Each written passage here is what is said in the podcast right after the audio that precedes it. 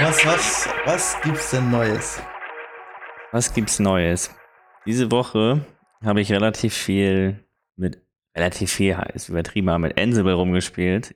Ah, Mir da ein, zwei Tutorials mal angeguckt, weil ich das doch sehr interessant finde, immer die gleichen Aufgaben mal ein bisschen automatisierter zu machen. Weil wir hatten ja schon öfter darüber gesprochen, ähm, um mal neue VMs aufzusetzen oder LXC-Container und ähm, ja, das ist dann, das geht zwar relativ schnell mit Proxmox, aber ähm, es wäre halt schöner, das irgendwie mit einem Klick zu installieren und da fuchse ich mich gerade ein wenig rein. Bis jetzt, und wie fängt man da an? Also ich habe mir auch, wie gesagt, einen kleinen LXC-Container aufgesetzt mit Proxmox und ähm, habe erstmal die äh, SSH-Keys äh, zwischen den Containern und VMs, die ich habe, ähm, ausgetauscht und dass ich quasi äh, passwortlos nur mit Keys mich authentifizieren kann. über und, Ansible äh, jetzt. Ja, Ja. genau, richtig. Das hat dann Ah, auch soweit geklappt. Hat natürlich so die äh, Kleinigkeiten probiert. Erstmal einen Ping-Check etc., ob das funktioniert.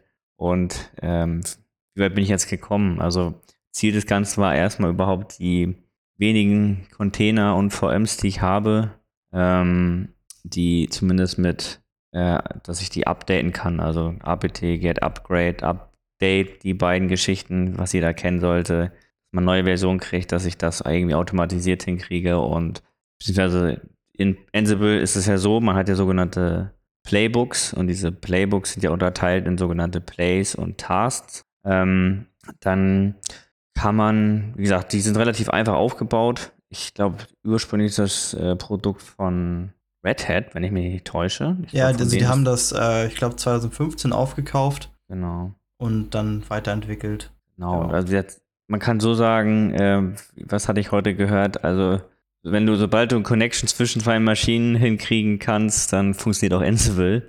Ja, ist bei Ähm, mir tatsächlich schon gescheitert. Also ich habe mir das auch einmal angeguckt. Ähm, ich gibt da auf YouTube einen ganz coolen äh, YouTube YouTuber oder eigentlich Entwickler, Jeff Ger- Gerling oder so die Gerling, Richtung, genau. genau. Ja, da habe ich auch einmal angefangen. Bei mir hat das irgendwie schon gescheitert daran, dass ich äh, mich nicht connecten konnte. Also Pingcheck ist fehlgeschlagen. Äh, ich hatte das da ganz einfach über ähm, den Linux-Benutzer und Passwort gemacht. Ah ja, von, also da habe ich mich jetzt noch nicht weiter mit beschäftigt. Aber ja, da bin ich dann hängen geblieben. Direkt schon am Anfang. Da Ja, muss ich gut. auch noch mal weiter. Also ich finde äh, Ansible halt schon echt klasse. Allein wegen dieser Update-Geschichte. Also bei mir habe ich das ja, bevor ich jetzt den neuen gebaut habe, alles über Docker immer mit äh, hier Urubos. Ja, ich weiß, ist wahrscheinlich veraltet, aber es hat funktioniert gemacht. Ähm, und jetzt hast du halt die Container und VMs und da muss man sich halt andere Wege überlegen, wie man das updatet. Und Ansible ist, äh, also für Ansible ist da wahrscheinlich schon oversized eigentlich für was das alles kann, aber das wäre auch so bei mir der Einsatzzweck. Und ähm, ja, neue Container, also ich merke das ja auch gerade, ich mache ja jetzt irgendwie täglich gefühlt zwei, drei Container teilweise. Ähm, da machst du auch mal das gleiche apt-update, upgrade. Wenn das ein Debian ist, noch direkt sudo installieren und irgendwie einen User anlegen. Ist schon ganz schön, ja. Ja, das ist auf jeden Fall, weil, wie gesagt, gerade, wie oft habe ich jetzt schon eine VM erstellt, wo ich dann Docker installiert haben möchte und Genau. ja, ich suche mich jedes Mal quasi die Anleitung raus, um das ähm, wieder, weil ich die Befehle merke ich mir meistens immer nicht und dann dachte ich, geh schnell auf die Docker-Seite und machst Copy and Paste die Befehle und so wäre das halt viel einfacher, ne? Dann hinterlegst du quasi in deinen Tasks, in diesen, in den Playbooks und dann ein Befehl, dann erstellt er dir die VM mit komplett allen Geschichten. Und ähm, ja, das ist natürlich ganz schön. Und ich sehe das halt auch ähm, nicht nur im Privatbereich, sondern wie gesagt, wir sind ja beide in, äh, in wie heißt es, aber in einer gleichen Firma und äh, da müssen halt auch öfter VMs arbeiten mit ESXi erstellt werden oder auch mal neue ESX, ESXi-Hosts und da wäre das natürlich schön, wenn man das halt automatisiert machen könnte. Und das sollte gehen. Da muss ja halt wie bei allen Sachen einmal ein bisschen Arbeit investieren und dann kriegt man halt den richtigen Benefit daraus, ne? Genau. Wie gesagt, das finde ich halt schon ziemlich gut. Ja, und wie gesagt, dieser Jeff Gerling, wie er hieß, ähm, genau, die, wir hatten ja fünf schon drüber gesprochen. Ja, die Folge hatte ich auch mal angefangen. Der hat ähm, 15, 15 Videos, glaube ich, in seiner Reihe und er behandelt halt die Themen. Ich bin jetzt auch noch nicht so weit. jetzt die erste Folge mir mal ähm, angeguckt. Teil kannte ich halt schon, aber wie gesagt, man muss es halt auch dann schnell in der Praxis umsetzen. Ja, das ist immer schwierig. Also ich finde das äh, auch echt, ähm, also ich immer schwierig finde, auch bei ihm, wenn ich mir das angucke, er hat ja auch direkt am Anfang sein GitHub-Repository geteilt. Da gucke ich rein und gucke mir diese ganzen Dinge an und denke mir so, oh Gott, das ist wieder alles so viel, was du dir irgendwie angucken musst und was wahrscheinlich wieder voll, also gefühlt immer äh, oversized ist von der Konfiguration für das, was man selbst machen will. Das, das schreckt mich immer ein bisschen ab. Also ich möchte da eigentlich immer gerne irgendwie von null auf starten und mir das selbst zusammenbasteln. Ist wahrscheinlich dann nachher nicht, äh, nicht so gut wie seine Lösung, aber das, da habe ich mir schon gedacht, oh, oh, das sieht wieder kompliziert aus. Da muss man sich erstmal reinlesen. Ja, mein Problem ist, ich ähm, gucke mir dann halt die Sachen an und ähm, sehe dann, oh, das sieht ja alles schön aus ähm, und will dann quasi gleich die fertige Lösung haben und scheiter dann halt mir quasi die Basics erstmal richtig einzuprägen und ja. dann ähm, ja, ist das halt immer so das Problem, dass ich will halt einfach immer gleich zu viel. Das müsste, ich muss halt erstmal kleiner anfangen. Und wenn es erstmal nur ein doofer Ping ist. ja. Genau. Ich meine, wie man sehen kann, bei dir hat es ja schon gescheitert. Ähm, ja, ich weiß auch noch nicht, woran es lag. Ähm, ob das jetzt irgendwie, also eigentlich ist es ja ganz, also der macht ja nichts anderes, als sich über SSH auf die Maschine zu schalten. Ähm, von daher, dass ich das auch kann. Also von so aus, glaube, weiß ich nicht, woran es scheitert. Aber ich habe mich da jetzt auch noch nicht so lange beschäftigt. Aber das ist auf jeden Fall, was bei mir auch noch ganz groß auf der Liste steht. Updates verwalten. Oder am liebsten, also das Übergeilste wäre natürlich, irgendwann eine Umgebung zu haben. Ich glaube, das ähm, da hatten wir auch schon mal drüber gesprochen, die du einfach mit einem Klick, sag ich mal, aufbaust. Vielleicht über Git, äh, GitHub oder halt über Git, dass du das, sag ich mal, die ganze Umgebung einfach nur mit Ansible aufziehen kannst ähm, und eigentlich alles manuell, so manuelle, was man macht, so rausschneidet oder so gut wie es geht. Das wäre natürlich der Traum. Äh, aber bis man dahin kommt, muss man, glaube ich, ja, schon mit den Basics erstmal anfangen. Ähm, und ob sich das nachher lohnt, äh, das zu machen, weil die die ersten 80% sind wahrscheinlich einfach und hast du irgendwelche Konfigurationen nachher, die du vielleicht nur schlecht irgendwie da rein donnern kannst, automatisiert. Das ist dann wahrscheinlich auch eine Challenge. Ja, ich hatte heute bei ähm, in den Self-Hosted Reddit, Subreddit äh, gelesen, da gab es halt die Diskussion, warum benutzt ihr eigentlich alle Docker Compose und kein Ansible? Und ich glaube, die war schon 50, 60 Kommentare hingen da unter und ja, natürlich die Leute, die mit Docker, wo wir natürlich auch zugehören, natürlich alle rausgesprungen meinte, äh, ist alles sehr einfach und äh, kam natürlich der Security-Aspekt bei Docker natürlich wieder zum Tragen und ja, letzten Endes, ja, muss man jetzt sehen, wo man auch am besten klarkommt, ne? Also. Ja, genau. Also apropos Security, das war bei mir tatsächlich gestern auch ein Thema. Da hatte ich ja auch, glaube ich, geschrieben. Ähm, normal, es ist eigentlich, sage ich mal, die, die ähm, Nutzerdaten, also Benutzerpasswörter, die man in die Docker Compose packen, Sach also Dateien packt, sehe ich meistens als nicht so kritisch an, weil es oftmals einfach irgendeine lokale Datenbank ist, die in einem Container läuft, wo ich mir denke, okay, wenn die auf diesen Container kommen, dann haben die wahrscheinlich, ist es sowieso egal. Aber jetzt hatte ich das Problem, ich habe mir nämlich Bitwarden RS, ähm, ich benutze Bitwarden auch schon länger, also ein Passwortmanager, den, die lokale Version wollte ich jetzt umsteigen und äh, mir SMTP-Notifications anschalten. Und dann saß ich da und dann wollte er von meinem E-Mail, also wo ich meine Domain hinterlegt habe. Ich habe keinen lokalen Mail-Server oder irgendwas. Wollte er dann meine Passwörter und äh, Daten haben, wo ich mir dachte, okay, jetzt muss ich mir eigentlich irgendwas überlegen, um das zu managen. Dann bin ich auch relativ schnell, also es gibt ja Environment Op Variable, wäre wahrscheinlich das, das nächste einfache gewesen. Ähm, dann habe ich mir einmal Docker Secrets angeguckt, das sah auch sehr geil aus äh, dass du da, sag ich mal, so ein Vault erstellst. Also ähnlich wie mit Ansible Vault, so wie ich das verstanden habe, aber es geht leider nur mit Docker Swarm. Und äh, ja, ein lange Rede, kurzer Sinn. Im Endeffekt habe ich mir ein extra Mail-Konto erstellt. äh, also eigentlich äh, kommt da jetzt kein guter Best Practice-Tipp bei raus, sage ich mal so, aber ja, das sind auf jeden Fall Sicherheitssachen, die da man da beachten muss und wo, wo Ansible auch äh, eine Lösung für bereitstellt, so ungefähr, also mit Ansible Vaults, dass man da ähm, ja Daten mit, also wie nennt man, wie heißt das nochmal? Verschlüsselt. Genau, Passwörter, Nutzerdaten, irgendwas. Ja. Ja, das ist ja, genau, Ansible Vault ist ja wahrscheinlich aus den einen Blogpost, ne? Hast du schon wahrscheinlich ja, genau. gesehen von, von, äh, von den unseren Kollegen, nenne ich mal, von Self-Hosted äh, ähm, aus Amerika. Genau, von dem Alex ist das, glaube ich, gewesen. Genau, von den Alex. Ähm, und genau, da gab es halt das Problem, das hat er, glaube ich, noch angegangen, wenn man, man kann den äh, verschlüsseln, diese Ansible Vault, aber man kann ihn halt auch entschlüsselt nach oben schicken, wenn man in Skit oder so, ne, dann hast du natürlich nichts genau. gewonnen dadurch. Und da gab es ja, glaube ich, ein Skript von diesem Homelab OS. Äh, das ist so ein ähm, Skript, das ins, äh, das, ich weiß gar nicht, wie der Autor heißt. Da sind so ja 100 Apps, glaube ich, um Dreh integriert mit einem Curl-Skript kann man das, glaube ich, ausführen. Gibt man nochmal seine Domäne an etc. und dann läuft das so durch. Dann ist halt, wie gesagt, Jellyfin, Bitwarden, Nextcloud. Plex, Nextcloud, alles da mit drin. Das ist halt so, so nenne ich es mal One-Click-Install. Glaube ich, guter genau, Startpunkt dann. Genau, also der, das ist schon eine ganz gute Sache.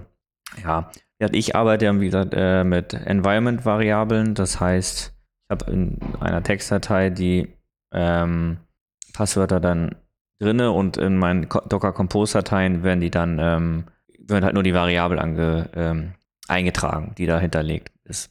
Ja, und Backup-mäßig, also ich lade das nicht in, bei Git oder sowas hoch. Ähm, sollte vielleicht irgendwann nochmal der nächste Schritt sein, weil noch vieles einfacher macht, also gerade Codeänderung etc., Visionierung und sowas, ist das, glaube ich, schon eine genau. ganz gute Sache.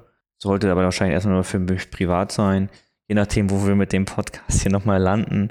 Ähm, können wir natürlich gerne irgendwann vielleicht mal ein öffentliches äh, GitHub-Repository erstellen. Oh, ob, unser, ob jemand unseren Code da lesen will oder unsere Dinger, das ist die andere Frage. Sagen wir mal ehrlich, bis jetzt schreibt jeder von jedem ab. Nein, ist ja, ja eine große Community, deswegen ähm, muss man halt ähm, gucken. Wie gesagt, ähm, komme ich eigentlich noch mal fast zum nächsten Thema, also wo wir jetzt bei GitHub und sowas sind. Wir wollen halt natürlich jetzt auch gerne einen Blog starten. Also es gibt schon einen Blog, aber da ist noch nichts drauf. Ähm, heißt wie die Show, also self-hosted-adventures.de. Ähm, man kann sich da jetzt schon mal, kann man sich angucken, aber ist noch, wie gesagt, noch nichts drauf. Äh, da soll aber die nächsten Wochen Monate auf jeden Fall mehr drauf passieren und ähm, ich hatte mir erstmal so gedacht, vielleicht ein paar Anleitungen, wie man, wie wir das vielleicht haben und, oder irgendwelche, ja, wieder Anleitungen, vielleicht ja, ein paar News. Genau. also, ähm, ich denke mal, es ist hilfreich, weil ich finde, also mir kommt das halt oft Sachen vor, dass ich irgendein Problem habe ähm, und dann stehe ich vor dem Problem und die eigentliche Lösung nachher, die, die setzt sich dann zusammen aus äh, Sachen, die man vielleicht selbst rausgefunden hat und wahrscheinlich der größere Teil, dass man Infos von zig verschiedenen Websites, Forenposts, Stack Exchange irgendwo her hat. Ähm, und solche, für solche Sachen, dass man das dann einfach mal nochmal bündelt und äh, dann, sag ich mal, einen Blogpost draus schreibt für Leute, die vielleicht das gleiche Problem ähm, haben, welches vielleicht auch relativ speziell ist für ein, für Umgebungen. Ähm, genau. Ja, also ja, wir werden mal schauen, inwiefern was da nachher alles raufkommt, ne? Ob äh, wir wollen das natürlich auch, dass alles Sinn macht. Also wir haben ja halt, ja, Anleitung gibt es natürlich auch im deutschsprachigen Raum, wie man jetzt eine Nextcloud im Docker-Container macht. Wenn Leute das wollen, dann schreiben wir natürlich auch gerne dafür eine Anleitung. Äh, ein Moment, der Geschirrspüler im Hintergrund könnten wir wenig stellen. ähm, ja, also wie gesagt, wenn das ähm, gewollt ist, können wir das natürlich auch gerne machen. Ähm, sonst, ja, wie gesagt, wir müssen mal gucken, wo die Reise so hingeht. Sind da jetzt, wie gesagt, noch sehr sehr jung und wir versuchen jetzt, ich sag's einfach mal, in zwei Wochen Rhythmus, zumindest Stand jetzt, immer eine neue Folge rauszubringen, immer mal zu gucken, ähm, ja, was gibt's Neues, ähm, was haben wir so gemacht, welche Probleme hatten wir, vielleicht hat einer dasselbe Problem und dann können wir, kann vielleicht einer da Nutzen draus ziehen. Und ja, wir haben beide Spaß daran, das so zu machen und ja, wenn ein, zwei Leute da irgendwie auch Interesse haben, ist natürlich schön für uns und dann freuen wir uns, dass wir da ähm, bisschen helfen konnten. Genau. Genau. Ja, sonst Ansible wird jetzt die nächsten Wochen, denke ich mal, nochmal schauen, wie viel Lust und Zeit und Muße man hat, da ähm, das zu machen.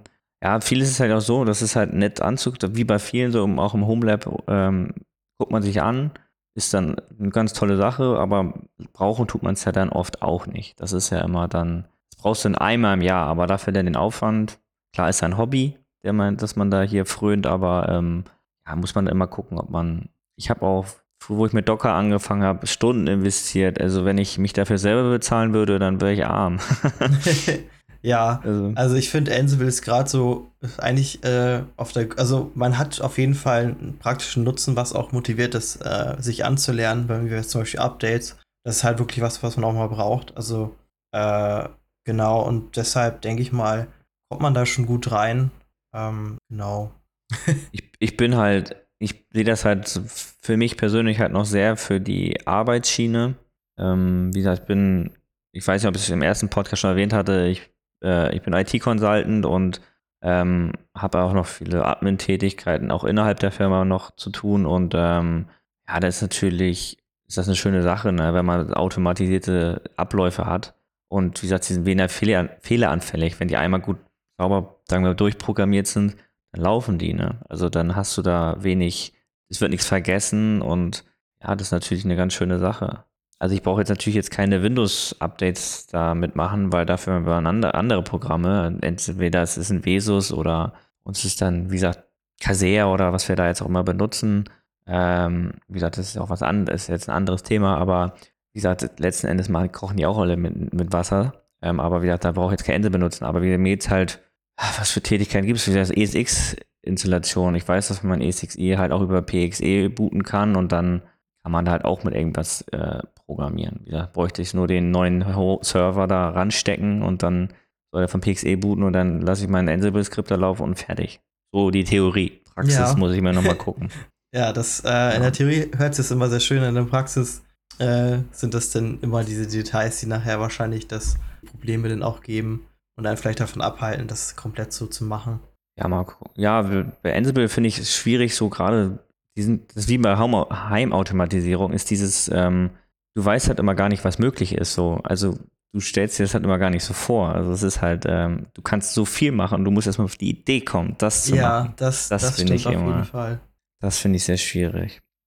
Ja, sonst, ähm, wenn du zu Ansible gerade nichts zu sagen hast, würde ich ähm, sonst mal zu meinem nächsten Thema kommen oder unser nächsten Thema. Ähm, ich hatte mir mal eine kleine Notiz gemacht, welche Docker-Container benutzen wir eigentlich bei uns im Home Mhm, ja. Und würde jetzt einfach mal ein bisschen darüber erzählen, was ich so habe und wofür ich das benutze. Und du kannst ja entweder dazwischen grätschen oder aussagen, ich habe es auch, oder einfach danach dein Feedback mal geben. Ähm, Genau, ich habe, wir benutzen ja beide Proxmox als äh, Virtualisierer. Kein E6i oder was gibt es noch? Ähm, KVM-mäßig. Äh, ja, gibt eine Menge. Also ich habe da heute ja. erst einen Post gelesen. Was, also ich muss sagen, für mich ist eigentlich auch Open Source technisch irgendwie immer nur Proxmox im Gedächtnis, aber es gibt ja noch OVirt, dann gibt es irgendwie noch Zen-Server von Red Hat, glaube mhm. ich, und dann noch irgendwie 20 Milliarden andere.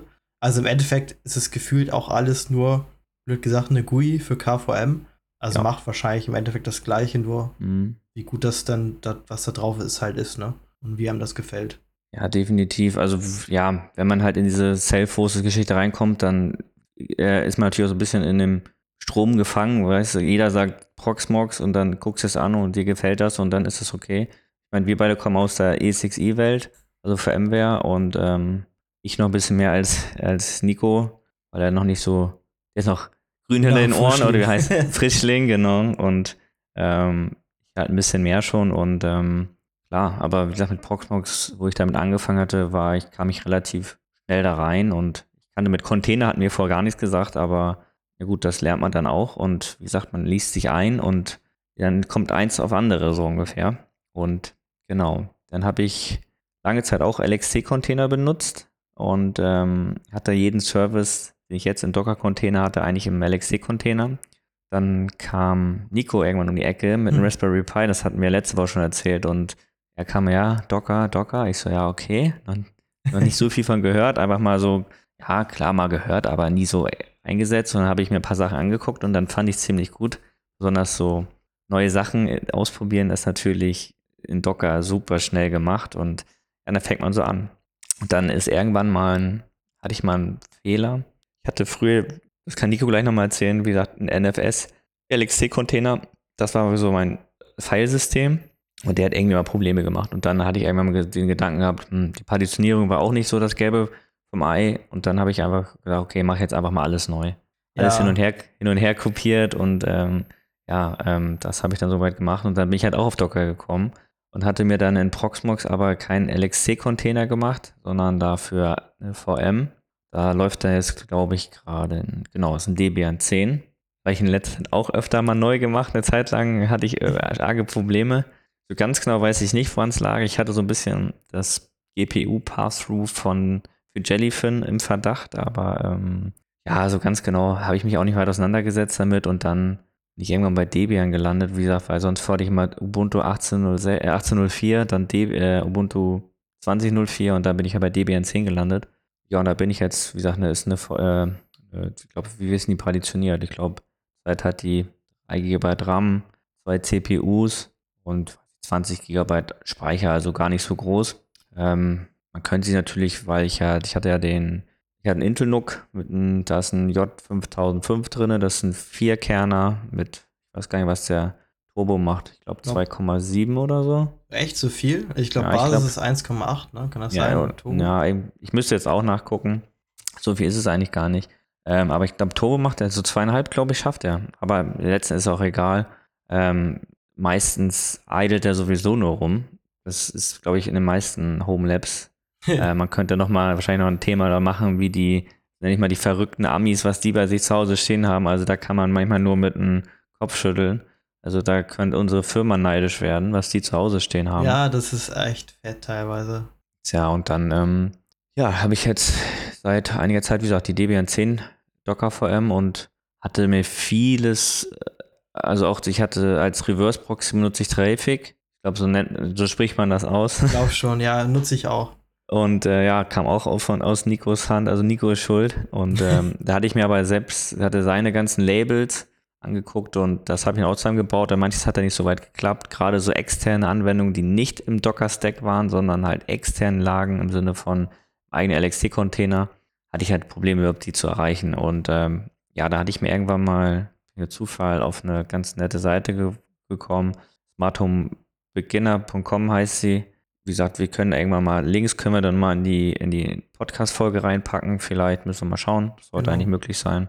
Ähm, wir versuchen vielleicht auch mal so kleine Lesezeichen hier reinzukriegen, damit wir hier ähm, ein bisschen Überblick bewahren können, damit ihr wisst, okay, das finde ich vielleicht gar nicht interessant, das möchten wir vielleicht, ähm, das will ich nicht hören und dann habt ihr da irgendwas. Genau, und dann bin ich auf eine gute Seite von denen gekommen, die habe ich dann, da gab es auch viele neue Sachen, die kannte ich gar nicht, so, äh, wie gesagt, mit Environment-Variablen habe ich auch vorher nie gearbeitet. Das ist wahrscheinlich Linux-Grundwissen, aber ich, wie gesagt, bin eigentlich eher, kam aus der Windows-Welt und so kam ich halt in die Linux-Welt eher durch mein Home Lab. Ähm, und dann, wie gesagt, hatte ich vor die ganzen Passwörter in den Compose-Dateien äh, in Klarschrift. War natürlich nicht so schön.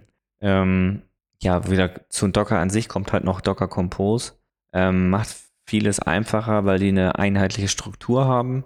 Ähm, wenn man da mehr zu äh, wissen möchte, wie gesagt, wir können gerne, wenn ihr wollt, was dazu schreiben oder wir können auch einfach mal ein bisschen einfach mal drauf losschreiben in unserem Blog. Ähm, ein bisschen mehr drauf unser Homelab eingehen.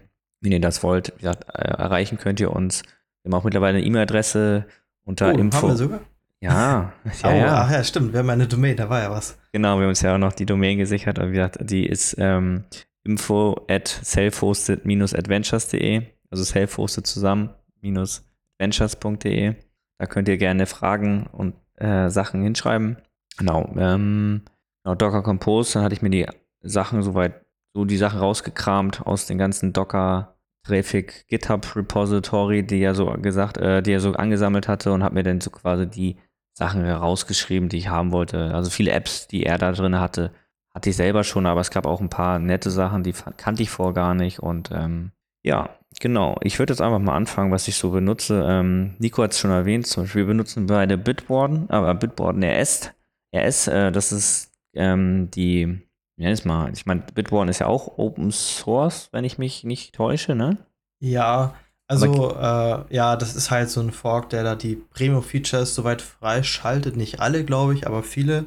Ähm, dazu ist ein großer Punkt, äh, der ich noch gesehen hatte, dass du für eine offizielle ähm, Instanz, also wenn du dir jetzt die selbst äh, aufsetzt vom offiziellen Bitwarden, musst du die bei Bitwarden selbst anscheinend nochmal registrieren und dir Lizenzcode holen, auch wenn du, soweit, wenn ich es richtig verstanden habe, kein, also eigentlich keine Premium-Lizenz äh, haben möchtest, musst du trotzdem überhaupt eine Lizenz haben. Also auch eine kostenlose und das heißt, du musst deinen Server da registrieren, was so ein bisschen ja gegen die Self-Hosted-Philosophie so ein bisschen dagegen spricht, sag ich's mal so. Was natürlich noch ein großer Vorteil ist von dieser Bitwarden RS-Variante, es ist halt in, in Rust. Ich glaube, so nett, spricht man das aus, äh, geschrieben und ist halt performanter, braucht nicht so viel RAM. Ah, okay. Ähm, ja, deswegen, das ist, kann für manche interessant sein. Also für die verrückten Amis wieder nicht, denen ist das ja egal. Ja, die haben da drei, äh, was, was ist immer das? Ich glaube, das Standardmodell, was eigentlich alle haben, ist so ein R, R710. Von ja, von Dell, Dell genau, genau. genau. Und dann immer mit 128 mhm. GB RAM und, genau. und los geht's. Ähm, ja, und der ist wirklich Bitwarden. Also ich hatte eine Zeit lang, ich benutze ein Android-Phone, ähm, hatte ich ein bisschen Probleme mit der Autovervollständigung. Was heißt Autovervollständigung? Dass ich halt über diesen Button kriege, das äh, wollen sie, das kennt man auch von KeyPass, wollen sie das Passwort damit ausfüllen. Äh, das hat eine Zeit lang geklappt, aber seit einigen Monaten klappt das reibungslos. Den einzigen Bug, den ich habe, das habe ich äh, am Chrome-Browser bei mir zum Beispiel nicht ähm, man kann ja eingeben, wie er die Passwörter matchen soll nach der Basisdomäne etc. Die sind beide gleich eingestellt, aber wenn ich zum Beispiel auf meine Domain gehe, dann zeigt er mir zum Beispiel, wenn ich auf meinen Portainer gehe, zeigt er mir alle, ähm, alle Passwörter ein, die in dieser Domäne drin sind. Also ich kriege auf einmal 10, 15 Einträge. Oh. Also ja, das ist jetzt nicht so weiter schlimm, weil ähm, ja, aber wie gesagt, das keine Ahnung, woran das liegt. Aber sonst bin ich sehr zufrieden damit. Also der hat wirklich top. Also meine Freundin benutzt den auch ähm, und wie gesagt, funktioniert reibungslos. Ja, sehe ich genauso. Also der leistet seine Dienste gut.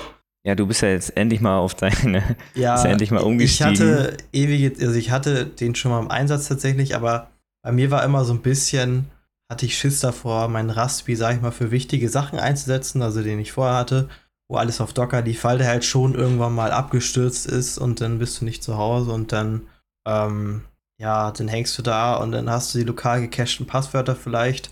Das wollte ich halt immer vermeiden, deshalb habe ich den zwar immer laufen gehabt, aber habe immer die offizielle Instanz benutzt und ähm, genau, gestern bin ich jetzt umgestiegen. Äh, wie ich bereits Gezwungenermaßen. ja, ja, ich bin umgestiegen und habe jetzt den auch am Laufen. Okay. Ähm, ich habe jetzt hier keine bestimmte Reihenfolge, ich gehe jetzt einfach mal bei mir weiter durch. Ja, Goodify, das ist ein ja, Notif Notifikationsbenachrichtigungssystem, auch wie gesagt alles Self-Host, äh, Open Source. Ähm, ich benutze eigentlich schon seit Jahren eigentlich Push-Bullet. Ähm, das gibt es zwar auch in der Free-Variante, ist aber kein Open Source und kostet für Premium-Features ähm, auch Geld. Also was macht das für mich? Also es kann einzelne durch Webhooks oder sowas oder auch Integration von den Apps äh, halt Benachrichtigungen schicken. Das wird ganz nett. Das benutze ich halt für ähm, Wofür nutze ich das eigentlich? Für Backup-Meldungen, ähm, ja, oder für Jellyfin, dass irgendwie Benachrichtigungen da kommen. Also eigentlich nur für Benachrichtigungen. Das ist ein ganz nettes Tool, wird auch stetig weiterentwickelt. Ähm, ja, was benutze ich noch? Ähm, Paperless ist ein DMS, also ein Dokumentenmanagementsystem. benutze ich ähm, auch seit einigen Monaten, aber eher rudimentär. Also sprich, ich scanne mit meinem Handy meine meine, meine Dokumente ein. Ist zum Glück nicht so viel und der wandelt mir das dann halt automatisch um. Eine PDF und mit Tags etc. Je nachdem, wie man die Datei auch benennt und dann weiß ich, okay, das ist zum Beispiel eine Gehaltsabrechnung und das ist echt ganz schön. Dazu habe ich dann noch ein paar andere Container laufen. Das nennt sich OCR My PDF. Das heißt, bei Paperless ist halt, der speichert das sonst in eine Datenbank und die Datei ist dann quasi, die Originaldatei ist dann quasi weg. Und durch den Stack, den ich da aufgebaut habe, äh, macht ihr mir das eingescannte, packt ihr mir noch in einen Archivordner, wenn man das haben möchte. Weil sonst ist das in so einer Datenbank verbandelt und das wollte ich nicht. Ähm, was habe ich noch? Ja, Bitwarden Backup, das ist eigentlich nur, man könnte es auch anders lösen. Das ist, äh, man kann, das ist halt auch eine ähm, MySQL-Datenbank, glaube ich, bei Bitwarden. Ähm, da kann man dann ähm, eigentlich nur so einen Befehl, in Docker an sich kann man so Exec-Befehle machen. Da kann man sich quasi in den Container einloggen und dann kann man Befehle in diesen Container ausführen. Und das macht das einfach, weil ich zu faul war, da groß was umzustellen und das, das funktioniert einfach. Gibt man einfach an die Docker-Instanz, äh, die Bitwarden-Instanz und dann ist fertig. Ähm, was habe ich dann? Ich würde, glaube ich, gar nicht auf alle hier eingehen, nur so die wichtigen. Hier Jellyfin ist noch, glaube ich, ein ganz nettes Thema. Benutzen wir auch beide, ne? Oder genau. benutzt du auch noch Plague? Also nee, also, Plague also ich hatte eine Zeit lang noch Plex bei mir laufen, wegen meinem Fernseher. Samsung, ähm, weil ja, die App da auf den Fernseher zu bringen für Jellyfin ist ein bisschen aufwendiger, habe ich ein bisschen aufgeschoben, weil die gibt es leider noch nicht im App Store. Aber genau, wir haben beide ja auch damals mit Plex angefangen. Ähm, ich glaube, ich bin dann irgendwann zuerst zu Jellyfin rüber und du dann irgendwann auch später nach. Ja, ich glaube schon, weil ja. Anfang war es noch nicht so gut. Es gab noch ein paar Bugs etc. Ich weiß nicht mehr, was mich da gestört hat. Irgendwas war, hat noch nicht so gut geklappt. Und ja, aber jetzt mittlerweile ist es echt, ist schön. Also man sieht halt auch äh, dieses, vor einigen Monaten kam ja dieses Plex Sync oder wie es hieß. Das hat ja Jellyfin jetzt auch reingebaut. Das hat man quasi durch Corona, nenne ich mal, die sich Folgen gemeinsam angucken kann. Zum Beispiel du bist startest was und ich klicke darauf und sage, okay, dann wissen wir beide am gleichen Stand und mhm. können danach dann noch drüber quatschen. Nee, ähm, an sich Jellyfin ist eine gute Sache. Meine. Ja, also das Einzige, was, also was mir noch fehlt ein bisschen, wo ich auch richtig neidisch bin auf Plex, ist einmal das, das Intro-Feature. Ähm, also Plex hat auch vom, ich glaube, in dem gleichen Update damals auch ein Feature bekommen, dass der die Episoden scannt und dann nach einem Algorithmus erkennt, wenn, ich glaube, die Audiospur immer gleich ist und dann anhand dessen diesen Skip-Button reinbringt. Ach so, was Netflix und so ja, hat. Ja, genau. Ah. Ähm, ja, also bei Jellyfin, ich habe da gelesen, kurz danach war dann auch so ein Post, ey, wie macht ihr das denn? Und da haben die gesagt, die wollen das eher nicht so machen, weil denen das so unzuverlässig ist. Die wollen das eher wollen, dass die Leute das manuell in, in die Metadaten einpflegen. Ähm, mhm. Ja, also das muss ich sagen, das, das finde ich noch echt cool, dass das fehlt. Also nicht cool, aber es, es nervt halt ein bisschen, dass es fehlt. Aber sonst, also was ich halt auch sehr geil finde, ist es unabhängig. Das heißt, wenn ich das irgendwie mit meiner Familie teile, dann muss ich den einfach nur lokalen Nutzer erstellen. Hier nimmt und loggt euch ein. Ähm, bei Plex hat man das, ja, dann müssen, ich glaube, man kann da auch irgendwie lokalen Nutzer machen, aber am besten ja irgendwie mit einem extra Account. Und dann hast du das, dann loggen die sich ein, dann sehen die erstmal Plex TV, äh, Werbung für irgendwie Tidal Integration. Und das, das, ja, das nervt schon so ein bisschen, finde ich. Und du hast natürlich das, dass du bei Plex halt sehr vom Internet abhängig bist. Das heißt, du bist immer darauf angewiesen, dass deren Server laufen. Du, äh, das, ich hatte es jetzt teilweise tatsächlich schon, glaube, zwei, drei Mal, dass ich mich nicht anmelden konnte. Was eigentlich halt echt lächerlich ist. Das ist alles, liegt ja alles lokal, meine Medien, und ich kann sie jetzt nur nicht gucken, weil ich mich nicht anloggen, anmelden kann. Ja, und deshalb, also ich bin echt pro Jellyfin. Und ja, du, ich glaube, bei dir war das Problem, damals sagtest du. Ja, Transkodierung. Äh, Tra Transkodierung und ja, du hast ja immer sowieso mal ein paar Sachen gehabt mit deiner Organis Medienorganisation oder äh, mit deiner, mit Kodi war, glaube ich, auch noch eine Zeit lang, dass das Plugin bei dir ein bisschen rumgesponnen ja. hat, ne? Ja, genau, ich habe ja noch ein, mein, ich habe noch ein Raspberry Pi 3B, der ist quasi mein, da ist ein Kodi installiert, also mein Media Center. Da gibt es halt ein Plugin, das nennt sich Jellyfin für Kodi. Also auf meinem Fernseher an sich habe ich jetzt kein, es war ein Smart TV, aber Nico hat jetzt einen neueren Samsung und da hat er es über Umwege auch Jellyfin zum Laufen gekriegt, ne? Direkt. Und ähm, mhm. Ich habe das halt nicht und ähm, da gibt es halt diese Sync-Plugin und das hat am Anfang irgendwie noch nicht so gut geklappt und mittlerweile ist das super und gesagt, als Frontend nehme ich halt mein Kodi und das Backend ist quasi mein Jellyfin und ich habe noch einen, Kumpel, der benutzt mein Jellyfin halt auch. Der geht halt auf meine URL und hat dann einen lokalen User und das funktioniert. Ich habe jetzt bei mir jetzt nur ein 50 mit Down und 10 Up, aber am nächsten Jahr ist es dann 10, 40. Äh, und dann bis jetzt kam ich eh noch nicht, habe ich eh nicht so die großen Dateien, die man da, ähm, oder nicht mal die ganzen Filme oder was man da angesammelt hat, Mediatheken etc. Ähm, habe ich jetzt eh nicht, das, die sind nicht so groß, das sind keine Blu-Rays oder so. Also wir sind mit 50 Mbit oder sowas codiert, deswegen komme ich da eigentlich ganz gut immer mit klar. Ja, wie gesagt, Jellyfin ist einfach, ist ein Brett, kann man aber nichts anderes sagen zu. ja, also ist sehr cool, dass das auch richtig Fahrt aufnimmt im Moment. Ähm, und ja, ähm, wie lange sind wir eigentlich schon? Wir haben ja schon einiges hier erzählt. Ja, also mein Timer sagt hier über 30 Minuten. Oh ja, das ist ja nicht schlecht. Also entweder müssen hier noch einen Cut machen oder wir reden hier noch äh, ein bisschen länger. Müssen wir mal schauen. Äh, genau. Ja, ähm, du wolltest noch deine Container. Ja, ich, ich, ich, ich, ich mache ich mach die wichtigsten. Ich will ja nicht hetzen. Ne? Wir, wir haben ja Zeit, das ist es nicht, aber ähm, ich glaube, das haben wir Fünke einmal kurz erwähnt. Ähm, Portena. Das ist eigentlich so das Wichtigste, mehr oder weniger. Ja, also, ähm, ja. Portena, was ist das? Ist eigentlich eine, eine ist eigentlich, es ist eine grafische Oberfläche, um die Container zu verwalten und um auch Container selbst zu deployen.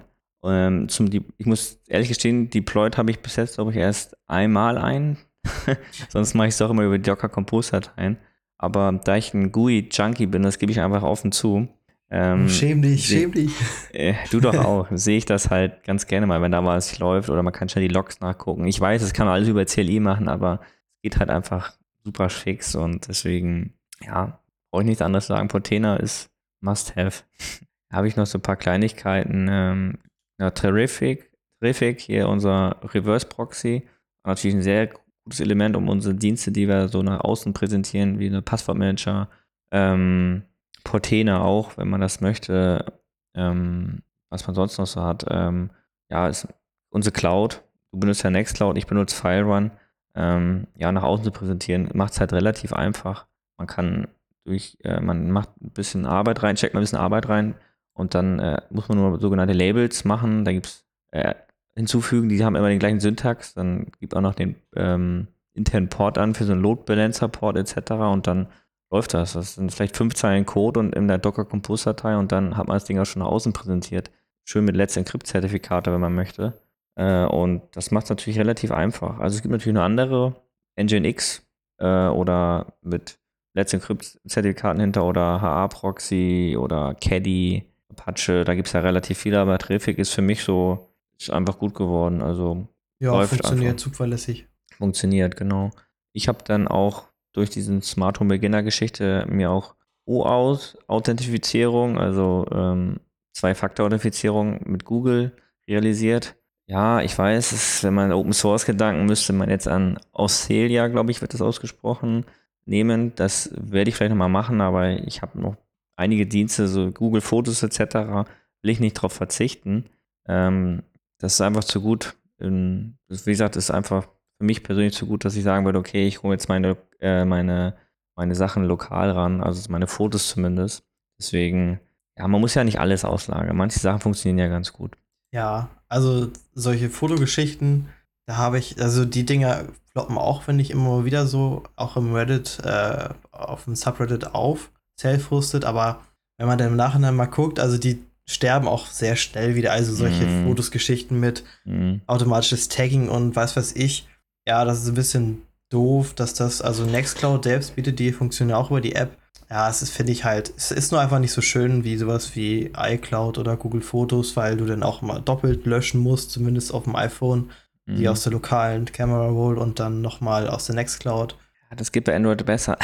ja, ja, das ist ein bisschen, also was ganz ja. schön ist, äh, ich hatte letztes Mal so eine, so eine Sache bei meiner Freundin. Wir hatten für meine Schwiegereltern brauchten, wollten wir noch ein Geschenk mitnehmen, weil die besuchen wollten und dann suchten wir einen Wein und meine Freundin wusste definitiv, sie hatte diesen Wein mal fotografiert. Und dann meinte ich ihr, guck doch mal, gib da oben mal Wein ein bei deinen Google-Fotos, weil die hat ja keine Ahnung, 5.000, 6.000 Fotos, findest du auch nicht so schnell. Und tatsächlich haben wir den Wein gefunden. Das war, das war wirklich Machine Learning, sei Dank. Ja, ja. Und das ist natürlich schon ganz sexy. Gut, wie oft kommt das vor, ist natürlich eine andere Sache, aber ja, also das war natürlich schon ganz cool. Und wie gesagt, man, ich speichere die halt in diesem komprimierten Format ab. Also sprich, ich habe unbegrenzten Speicher bei Google Fotos und für mich reicht das. Ich bin kein Hobbyfotograf. Die paar Fotos, die ich da mache und so und für WhatsApp etc., das, das ist für mich okay. Aber ich müsste dann schon gucken, wenn ich alle Fotos immer lokal halte, dann wird es vielleicht auch ein bisschen eng, weil ich habe eine 2 Terabyte Platte an meinem NUC und ich bin halt auch nicht so ein Data-Holder, sondern ich packe auch vieles weg, aber bei Fotos weiß man ja selber, die möchte man halt gerne behalten, auch ja. wenn viel Schrott dazwischen ist. Ja, ähm, was habe ich noch? Uruburus, ja, eigentlich schon abgekündigt, würde ich mehr sagen. ist halt für die automatische Container-Updates da. Sonst ist der Hergang eigentlich, dass man den Docker-Container äh, stoppt, glaube ich, wegschmeißt und Docker-Pull neu zieht, das neueste Image. Das macht einfach dieser Container für mich. Man natürlich ein paar Abhängigkeiten, ein paar Sachen rausklammern, weil manche Sachen wollte man vielleicht nicht updaten. Also Datenbanken ist immer so eine Sache, sollte man schauen. Ähm, ja, wir kamen schon zum Thema Cloud. Äh, ich hatte früher auch mal Nextcloud benutzt. Ähm, dann kam wieder Nico. Nico ist vor allem schuld. mit äh, FileRun um die Ecke. Weil bei Nextcloud ist es so, man hat das ja die Daten in der Datenbank gespeichert. Das kann man zwar umschiffen, mit, indem man externen Speicher der lokal liegt, quasi einspeichern, äh, hinzufügen kann. Ähm, aber FileRun für meine Ansatz Ansatzzwecke ist ja einfach perfekt, weil man einfach in den Docker-Container, man mountet quasi den Oberhut voll, aber mir ist es halt die externe Festplatte und dann kriegen die User darunter einfach noch einen extra Folder und dann kann ich einfach nur den zu, bei einem, wenn ich einen Nutzer erstelle, einfach hinzufügen. Das ist natürlich perfekt. Ja, das stimmt. Also das nervt mich bei Nextcloud auch ein bisschen. Ähm, ich habe das bei mir jetzt so gemacht, dass ich wie du ähm, auch einen NFS-File-Server, nenne ich es mal, erstellt habe und dann über Nextcloud für die einzelnen User dann das Root-Verzeichnis äh, auf den NFS-Share gelegt habe. Oh, bis das mit den äh, äh, hier, wenn Berechtigung. Berechtigung funktioniert hat mhm. nachher, war das schon nervig. Da war ich auch kurz davor zu sagen, nee, da habe ich jetzt echt keinen Bock mehr drauf, weil dann hast du Sachen, dann kannst du irgendwelche Sachen wieder nicht löschen, aber User sind alles richtig, dann musst du, ja, und äh, ja, da denkt man sich dann schon, okay, ist Nextcloud nicht vielleicht ein bisschen oversized dafür, mit das, was es einem macht. Und FileRun ist ja eigentlich, doof gesagt, äh, nur eine GUI für, die, für den Dateibrowser so. Ähm, und das ist da, es funktioniert einfach so. Ja, also äh, FileRun funktioniert in der Hinsicht einfach und ähm, ja, ist da einfach simpler aufgebaut. Und für ja. unsere Zwecke Reizwein, also für meine Zwecke auf jeden Fall, weil Nextcloud wird ja gefühlt immer größer und größer, nice Office Suite und was weiß nicht, Kalender Sync und Kontakte und Next, Nextcloud Talk und wie es alle heißt. Ist alles schöne Sachen, also ich finde Nextcloud immer noch schön, aber für meinen Use Case mal ein paar Dateien auszutauschen mit einem kleinen Link dahinter, was leider auch nicht so häufig vorkommt. Ich würde mich freuen, wenn es anders wäre. ich freue mich mal wie ein Schnitzel und Nico auch, wenn man doch mal eine Datei, äh, eine Datei freigeben kann und sagt, hey, Jungs, hier ist mein Server, meine Dateien und hier ja. könnt ihr runterladen. Klar, der Upload ist bei mir natürlich noch ein bisschen begrenzt, aber ich hätte sich immer noch begrenzt. Es wird ja besser und ähm, wir leben hier in Deutschland, ne? Du wisst ja, Internet ist Neuland. ja, leider. Ähm, und ja, aber wie gesagt, das ist für mich das perfekt und Nextcloud hat auch seine Vorzüge, aber brauche ich gerade nicht. Deswegen. Gut, dann sind wir auch fast am Ende. Ich habe jetzt noch zwei, drei Sachen. Einmal habe ich noch ein Kochbuch aufgesetzt. Nennt sich aber Recipes. Ähm, habe ich bis jetzt noch gar nicht. Ich hatte es einmal kurz aufgesetzt, weil ich mit meiner Freundin doch öfter mal was koche und dann kann man bei Chefkoch etc. oder und dann hat man die Rezepte immer benacht, gemacht und dann denkt man, ja, war schön und dann vergisst man sie doch. Und ja, so kann man sie halt einfach aufschreiben. Das Schöne ist, es hat eine Importfunktion, also mit Chefkoch äh, zum Beispiel ist halt, kennt man ja, ähm, kann man die halt einfach die URL rein kopieren und dann importi importieren und dann fragt er noch, kennt er die ganzen Zutaten, muss man eigentlich nur noch abhaken. Ja, es ist, äh, ist, schon praktisch, ne, wenn die Welt so untergeht, dass Internet nicht mehr funktioniert. Aber du genau, weißt, ja, klar, du hast dein Kochbuch noch. Du kannst auch kochen. Das ja, Wissen ja, okay. geht nicht verloren. Nein, natürlich kann ich auch auf Chefkoch gehen, aber so habe ich halt einfach meine Lieblingsrezepte. Ja, ich kann mich bei Chefkoch anmelden und auch mal einpacken, aber so habe ich sie self-hosted. Ne? Genau, das stimmt. Am besten ne, rufst du die äh, Kochbücher bitte noch über ein VPN drauf, damit auch Chefkoch mhm. nicht weiß, dass du, was du immer so kochst. Richtig. Ähm, ja, ja, das genau. ist wichtig. Genau, da sind laufen halt noch wieder ein paar Datenbanken noch, die für das für FileRun, für das Kochbuch etc. sind. Ja, dann habe ich noch ein Duplicati, sprich, das ist unsere, wir benutzen beide Backup-Software. Äh, eigentlich ist das noch ein Thema für Nico, aber ich glaube, das schätz, äh, packen wir uns in den nächsten Podcast, weil ja, das doch gerade doch länger geworden ist, als ich dachte. Ähm, ich erzähle hier viel zu viel. Die nächste Woche, äh, nächsten Podcast kriegt Nico auf jeden Fall mehr Rede, Redebedarf hier, Redezeit, weil ich hier halt Monolog halte. Es tut mir leid, Nico. Nächstes Mal ah. wird es besser. Schlimm, schlimm, ähm, schlimm. Genau, Duplikat, ich will gar nichts wegbringen, das Backups, Backup-Container wird Nico nächstes Mal was mehr zu erzählen, allgemein über Backup, weil er gerade mit ihm ein Thema ist, wo er sein Homelab neu gemacht hat. Ja, genau. Dann wird er schon mehr erzählen können. Da, kann ich Sachen nachher noch erzählen, ähm, genau. wie da meine Erfahrungen sind. Gut, dann habe ich jetzt noch einmal äh, Glances, heißt es, glaube ich. Ähm, sie nenne ich mal, ist unser, weil du es benutzt es ja auch, ne, soweit ich weiß. Nee, also tatsächlich läuft das gerade nicht. Aber Ach, läuft gerade nicht. Äh, ist es ein Monitoring-Container? Ähm, wenn man sich in der Linux-Welt ein bisschen auskennt, ich sag nur äh, Befehl C-Top oder H-Top, um die aktuellen Stats anzuzeigen. So ist es ungefähr, nur mit der kleinen Web-Oberfläche ein bisschen mehr, ähm, bisschen mehr, nenne ich mal, man sieht ein bisschen mehr, glaube ich zumindest. Sieht einfach schön aus, mehr oder weniger schön. Mein nächster Step ist da auf jeden Fall, das nochmal noch eine Influx-DB dahinter zu klemmen und doch ein Grafana, damit ich doch mal Langzeitdaten habe, weil das fehlt mir immer ein bisschen. Ähm, ist auch zum Glück nicht so schwierig. Da glaube ich ein, zwei Zeilen Code. Ähm, und dann exportiert er es auch in eine InfluxDB-Datenbank und dann kann ich das mit Grafana halt schön auf, aufhübschen. Da gibt es halt schon fertige Dashboards, aber das, das wird auch nochmal ein Thema Monitoring. Sollte eigentlich heute auch noch ein Thema werden, aber ähm, wie gesagt, wir sind heute. Du hast einfach schon, zu viele Container, gibst du Ja, zu. ich merke das schon. Und äh, dann habe ich noch einen MQTT, MQTT-Container. Das ist ähm, für, ähm, ja, für unsere Home-Automatisierung unter anderem. MQTT, Message Queue, Protokoll, irgendwas. Irgendwie so heißt es, glaube ich. Ähm, das würde ich auch separat mal halten, wenn ich mal über ein bisschen Heimautomatisierung spreche. So viel habe ich da zurzeit gar nicht, das hatte ich ja im ersten Podcast schon gesagt. Und ähm, aber da werde ich doch noch mehr zu kommen. Und dann sind wir soweit, soweit mit Docker-Containern fertig. Yay. Tut ja, mir leid, dass ähm, ich euch hier. Ja, oder ich, nur mal. Entschuldigung, ich rede noch mal kurz zu Ende, dann darfst du. Ja, ja. ähm, ja, also wie gesagt, jetzt habt ihr auf jeden Fall einen groben Überblick. Ich würde einfach mal vorschlagen, ich würde in einem Blogpost einfach mal die Container alle nochmal aufzählen und ähm, vielleicht ein, zwei Sachen dazu schreiben, wenn ihr da Lust habt. Ich mach's einfach mal. Schadet ja nicht. Und dann ähm, können ja mal vielleicht ein paar Fragen kommen. Ja, äh, E-Mail-Adresse ist info at self-hosted-adventures.de. Self-hosted zusammen. Und da könnt ihr gerne Fragen hinschicken.